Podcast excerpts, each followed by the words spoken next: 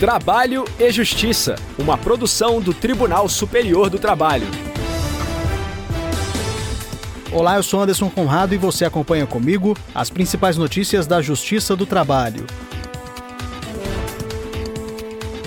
Quem traz o primeiro destaque é a repórter Michele Chiapa, de Brasília. Açougueira discriminada por colegas e chefe por ser mulher deve receber indenização. E hoje é dia de reportagem especial. A procura por profissionais que trabalham com energia elétrica aumenta consideravelmente nesta época do ano. Vamos saber mais sobre os direitos e deveres de trabalhadores e trabalhadoras desse segmento. Se liga, o nosso programa já está no ar. Uma balconista de supermercado deve receber indenização por dano moral de 10 mil reais. Isso porque durante o ano em que trabalhou como açougueira, ouviu insultos de colegas homens por ser mulher. Saiba mais sobre o caso com a repórter Michele Chiapa. A ex-empregada prestava serviços ao supermercado Jacomar de Curitiba, no Paraná. Ela foi contratada em 2017 como balconista e em 2018 assumiu a função de açougueira, até ser dispensada em 2019. Na ação, afirmou que ouvia dos colegas homens frases como lugar da mulher é na cozinha, Além disso, os colegas se negavam a ajudá-la a carregar algo mais pesado, dizendo coisas do tipo: Você não quer ser açougueiro? Tem que pegar sozinha. A trabalhadora diz que reclamou dos comentários para os encarregados do setor, mas que não recebia atenção. Ela passou a ter crises de enxaqueca agravadas pelo trabalho em câmara fria, sem proteção adequada. Ela relatou ainda que o gerente a chamou no escritório, ameaçou puni-la e pouco tempo depois foi feita a dispensa. Por isso, solicitou indenização por danos morais. Em primeiro grau, o pedido não foi aceito, mas o Tribunal Regional do Trabalho da Nona Região no Paraná reformou a sentença. Entre os fundamentos, o TRT considerou o depoimento da testemunha responsável pelo treinamento da açougueira. Ela presenciou o tratamento desrespeitoso dos colegas e afirmou que os chefes não agiam para minimizar os danos. Além disso, foi observado que a empresa não negou expressamente os fatos na contestação. Assim, o Tribunal Regional concluiu que a empregada sofreu com atitudes machistas de colegas que não a consideravam apta ao exercício da função somente por ser mulher. Também foi verificado que a açougueira sofreu dificuldades para trabalhar na câmara fria sem os EPIs necessários, o que motivava piadas, inclusive do encarregado do setor. Com isso, o TRT condenou o supermercado a pagar indenização por dano moral de 3 mil reais. A discussão chegou ao Tribunal Superior do Trabalho. A relatora do caso na sexta turma foi a ministra Cátia Arruda. Ela frisou que, além da gravidade dos fatos narrados, era preciso considerar a culpa da empresa. A ministra Cátia Arruda fundamentou o voto com base nas convenções da Organização Internacional do Trabalho, que tratam do combate à discriminação no trabalho e da violência e do assédio em razão de gênero. No ordenamento jurídico brasileiro, a relatora lembrou que a discriminação de gênero fere o princípio da igualdade da Constituição Federal e a Lei 9029 de 1995, que proíbe toda prática discriminatória e limitativa em relação ao trabalho por motivo de sexo, entre outros. Por fim, ela explicou que em 2021 o Conselho Nacional de Justiça criou protocolo para julgamento com perspectiva de gênero. O documento visa a superação dos entraves à equivalência de dignidade entre mulheres e homens. Por unanimidade, o colegiado decidiu que a ex-empregada deve receber indenização por dano moral de 10 mil reais. Ao aumentar o valor da condenação, a sexta turma considerou que o supermercado tinha ciência dos fatos e foi omisso na busca de uma solução.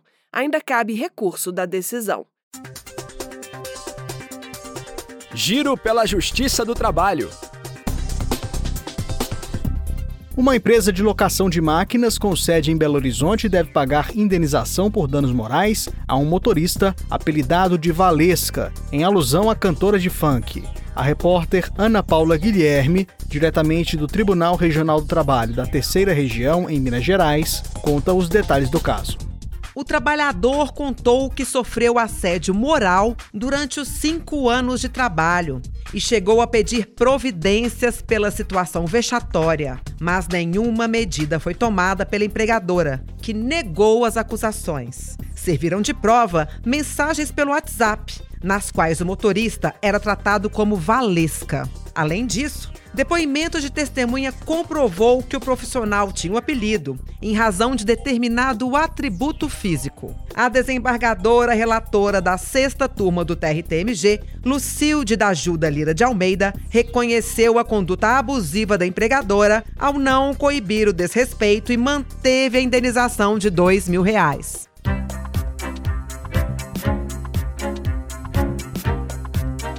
Reportagem especial. Decoração de Natal, reforma da casa, reparos de última hora, as festas de fim de ano e o planejamento para o novo ciclo fazem com que a procura por profissionais que trabalham com energia elétrica aumente consideravelmente nesta época do ano. Mas quais são os direitos de trabalhadores e trabalhadoras desse segmento? Em que situações a atividade é considerada de risco? É devido o pagamento de adicional de periculosidade? O repórter Daniel Vasques traz as respostas na reportagem especial de hoje. Jingle bell, jingle bell, jingle bell rock. Jingle bells swing and jingle bells ring. A cada ano, quando a celebração do Natal se aproxima, o eletricista Luiz Godoy já sabe: as demandas de trabalho disparam. Ele mora em Blumenau, Santa Catarina, e estima que a procura por profissionais que trabalham com energia elétrica aumenta até 80%. No final do ano é mais é, reformas. O pessoal faz muita reforma, né? Tem que estar tá tudo pronto para o Natal, que eu vou receber o fulano, eu quero me mudar no Natal. Então, aí durante o ano é aquela manutenção, aquele preventivo, sabe? Ah, quero trocar minhas luminárias, eu quero trocar minhas tomadas do apartamento. Com 30 anos de experiência em empresas de energia, o hoje profissional autônomo Luiz Godoy alerta para a importância do uso de equipamentos de proteção individual, os EPIs, especialmente aqueles que evitam a condução de eletricidade.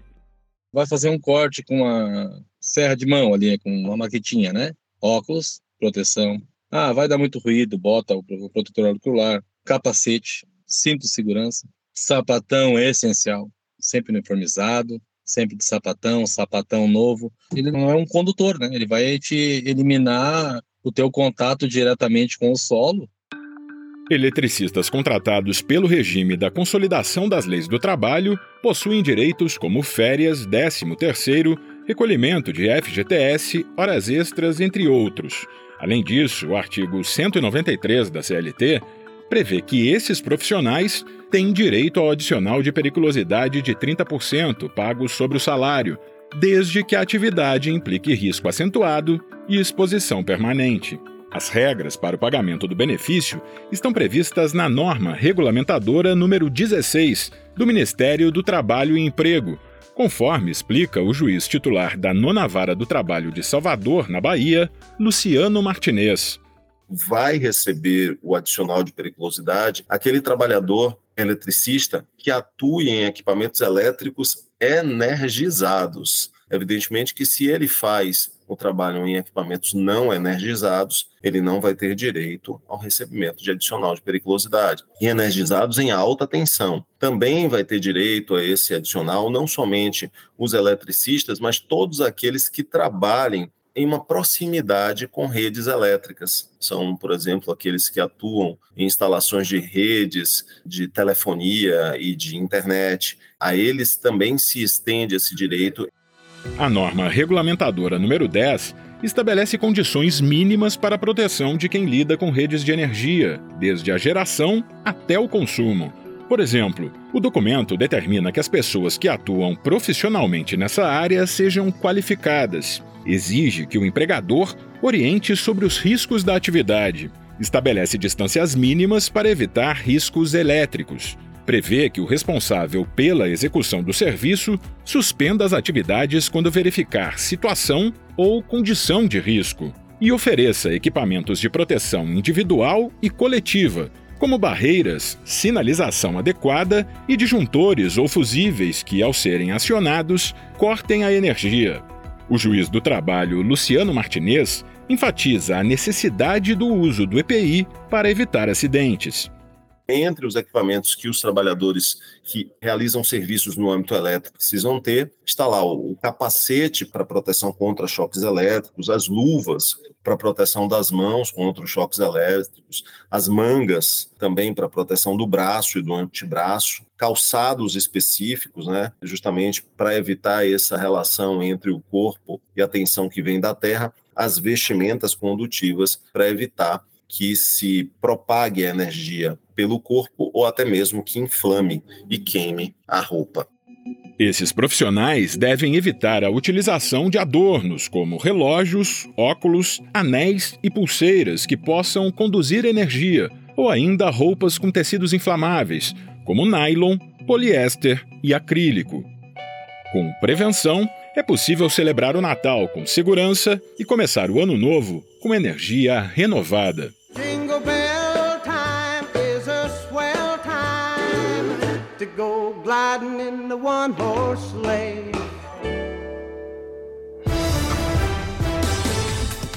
A edição de hoje termina aqui. Tem uma sugestão de pauta? Mande para crtv.tst.jus.br. O trabalho E Justiça teve apresentação de Anderson Conrado, edição de Liamara Mendes, produção de Milene Teixeira e Priscila Roster, colaboração dos estagiários Jorge Agli e Milena Correa, supervisão de Patrícia Rezende e trabalhos técnicos de Rafael Feitosa e Wesley Oliveira. O programa é uma produção da Rádio TST sob a coordenação de Rodrigo Tunholi e a supervisão geral da Secretaria de Comunicação Social do Tribunal Superior do Trabalho.